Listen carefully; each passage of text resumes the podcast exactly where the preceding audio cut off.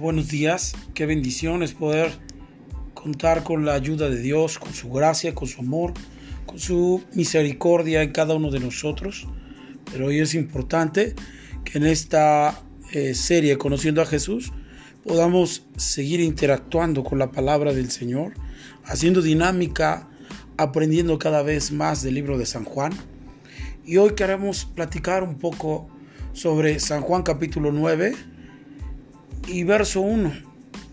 Eh, en este episodio podremos entender alguna perspectiva correcta eh, de la palabra que nos habla San Juan, capítulo 9, verso 1. Mire por favor lo que dice la palabra. Al pasar Jesús vio a un hombre ciego de nacimiento y le preguntaron sus discípulos diciendo, Rabí, ¿quién pecó? Este o sus padres para que haya nacido ciego. Muchos de nosotros a veces nos hacemos una idea de lo que pueda estar sustentado en nuestro pensamiento con respecto a las cosas malas que podemos nosotros enfrentar en esta tierra pensando en que son un castigo. Muchas veces nuestra mente, si no está correctamente enlazada con los principios de Dios, con la perspectiva divina, Muchos de nosotros pudiéramos tener una mala perspectiva de cada una de las cosas que suceden alrededor de nosotros. A veces las circunstancias no son favorables para algunas personas y esto puede ser tender.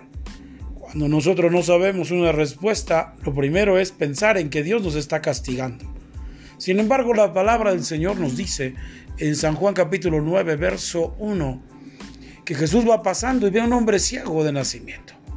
Entonces es interesante, de repente en la vida podemos concretar cómo San Juan habla de una manera tan concreta en cada uno de los episodios que él nos quiere narrar en cada capítulo de Juan. Y nos dice que Jesús iba pasando ahí y ve a un hombre ciego de nacimiento. Y entonces los discípulos aprovechan y le preguntaron, diciendo, Rabí, ¿quién pecó esto sus padres para que haya nacido ciego? Muchos de nosotros, como he, platicado en unos eh, en este momento, es que tenemos en nuestra mente que Dios es un Dios castigador y que todo lo que pasa en la tierra tiene que ver con un sentido de algo que Dios no le agradó y por consiguiente entonces castigó a tal persona o a tal familia. Sin embargo, eso es un pensamiento encontrado a la escritura. Muchos de nosotros creemos que Dios es un, una persona que tiene la, la, vara en la mano para querer castigarnos. Y la realidad es que lo que nos enseña San Juan no es así. Mire lo que dice la escritura eh, en el verso 3.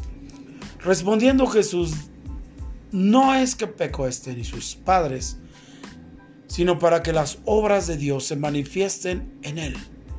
Y esto me lleva a pensar entonces que la respuesta a lo que nosotros pensamos humanamente se puede esfumar cuando leemos este verso. Muchos nosotros creemos que es castigo de Dios, que algunas cosas sucedan de la manera que para nosotros pueda ser un castigo. La realidad es que para nosotros puede ser un castigo, para Dios puede ser una oportunidad para mostrar su poder. Y eso es lo que dice la escritura. Respondiendo Jesús, no es que pecó este, ni sus padres, sino para que las obras de Dios se manifiesten en él. Y otra vez las palabras, la palabra obras es la palabra ergón y la palabra ergón es el trabajo. Trabajo eh, que debemos de iniciar cuando el Señor nos pone en acción. Por eso dice esta parte ni sus padres, sino para que, las, para que el trabajo de Dios se manifieste en él. Y hay un trabajo muy especial de parte de Dios precisamente en ese tipo de personas, en los cuales para nosotros puede ser un castigo. Dios está dando una oportunidad para mostrar su poder en personas, en familias, en los cuales puedan ellos mirar el trabajo poderoso de Dios. El trabajo de Dios sigue siendo eh, de manera permanente en las generaciones. El trabajo de Dios se puede manifestar en diferentes circunstancias de la vida, aun aquellas que son desfavorables para las personas que no que podemos mirar que les ha ido muy mal en la vida, aún ahí se puede manifestar el trabajo de Dios. Y eso es lo que dice la palabra. No es que ellos hayan pecado ni sus padres hayan caído en una maldición generacional, sino que hay algunas personas que están así para que la gloria de Dios se manifieste, para que el trabajo de Dios se pueda expresar. Y esto es lo que nos da como referencia en que Dios sigue moviéndose en las generaciones, su trabajo sigue siendo perseverante en cada uno de ellos para que las generaciones puedan mirar que Dios se sigue interactuando, haciendo dinámica en medio de la humanidad. Por eso es muy importante que nosotros no tomemos en vano aquellas personas que están viviendo una situación eh, precaria y nosotros podamos pensar en nuestra mente que los está castigando Dios. La realidad es que no es así. No pensemos de una perspectiva humana, sino pensemos desde la perspectiva de Dios, haciendo un trabajo adecuado y perfecto en cada familia. Por tanto, no critiquemos ni juzguemos cuando pasan situaciones adversas en diferentes familias que para nosotros puede ser un, un, choque el que la situación cada vez empeore. Pero la realidad es que Dios siempre quiere sacar una oportunidad para manifestar su poder. Y eso fue lo que pasó con Lázaro. La Biblia dice, mi amigo Lázaro duerme y voy a despertarle. La gente dice, sus discípulos, si duerme realmente no morirá. Sin embargo, Jesús estaba refiriendo de su muerte. Porque el Señor Jesús tenía ya un plan definido. Y aunque la gente pudiera mirar que Jesús dejó a sus amigos, Lázaro, María y Marta, en una situación precaria, nosotros debemos de interpretar que Dios nunca castiga, sino que está esperando una oportunidad para bendecirnos, para ayudarnos, para manifestar su poder de manera permanente en cada uno de nosotros, para manifestar su trabajo en cada uno de nosotros. Y eso es lo que hace con Lázaro. Después de que él está enfrente de la tumba y la gente está llorando, en el pasaje más pequeño que encontramos de la Biblia, Jesús lloró, dice la escritura, que entonces él levanta sus ojos al cielo y empieza a decir, gracias te doy porque siempre me oyes. Y esto es importante, Jesús ya sabía lo que iba a suceder, lo que iba a pasar con respecto a Lázaro. La escritura dice que después de hacer esta oración de gratitud, le dice a Lázaro, Lázaro, ven fuera. Y dice que Lázaro camina hacia afuera y le dice, desatadle y dejadle ir. Dios tenía algo preparado. Las obras de Dios se estaban manifestando en Lázaro. Quizás la gente pudiera haber, pudo haber criticado a Jesús diciendo era amigo de Lázaro, era amigo de Marta, era amigo de María y sin embargo cuando se le necesitó, él no estuvo. Y eso es lo que pasa en nuestra mente a veces eh, humana. Creemos y queremos que Dios se, se manifieste a nuestra manera de pensar y a veces no va a ser así. Dios es soberano y Él hace lo que Él quiere en los momentos que Él decide hacerlos. No por, por causa de que nosotros eh, queramos eh, que Dios se manifieste a nuestra manera, es que se va a manifestar. La Biblia dice que Jesús se manifestó con Lázaro, resucitándole entre los muertos y enseñándole a toda la gente que el poder de Dios era una realidad. Pero no fue en el momento de Marta ni de María, aunque Marta y María estuvieron reclamando, diciendo, si hubieras estado aquí, mi hermano Lázaro no hubiera muerto. Y ellos tienen ese pensamiento humano dentro de su corazón. Sin embargo, Dios tiene una, un pensamiento poderoso que, y ese pensamiento que son las obras de Dios se manifiesten en cada una de las necesidades al ver adversas que día a día estamos luchando contra ellas. Por eso es importante que en esta serie Conociendo a Jesús podamos tener perspectiva de quién es Jesús y conocerlo. Muchos de nosotros quizás hemos criticado la forma de actuar de Dios. ¿Por qué no llegaste? ¿Por qué no fuiste al momento correcto que te necesitábamos? Sencillo, porque las obras de Dios, porque el trabajo de Dios se debe manifestar en el tiempo correcto de Dios. Por eso es importante que en esa serie Conociendo a Jesús podamos comprender esta vertiente.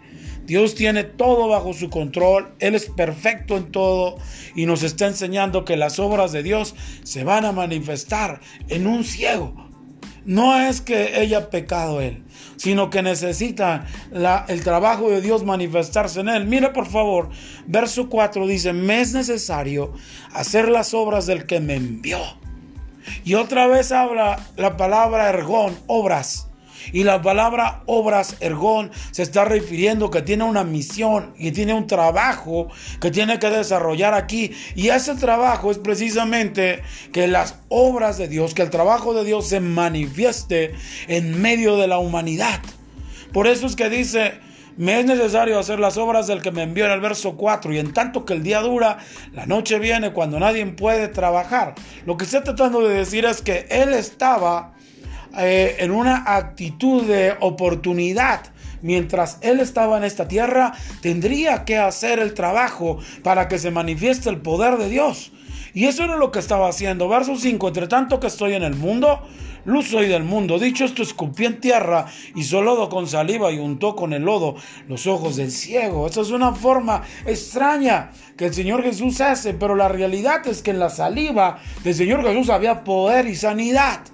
Por eso es importante que Él escupe en la tierra. Y cuando escupe en la tierra, recordémonos que la Biblia dice, polvo eres y polvo te convertirás.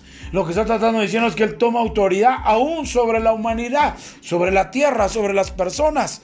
Porque el poder de Dios se manifiesta en las personas por la autoridad de Jesús. Por eso es importante que cada una de las cosas que el Señor Jesús hacía tenían una perspectiva, tenían una dirección, tenían un objetivo.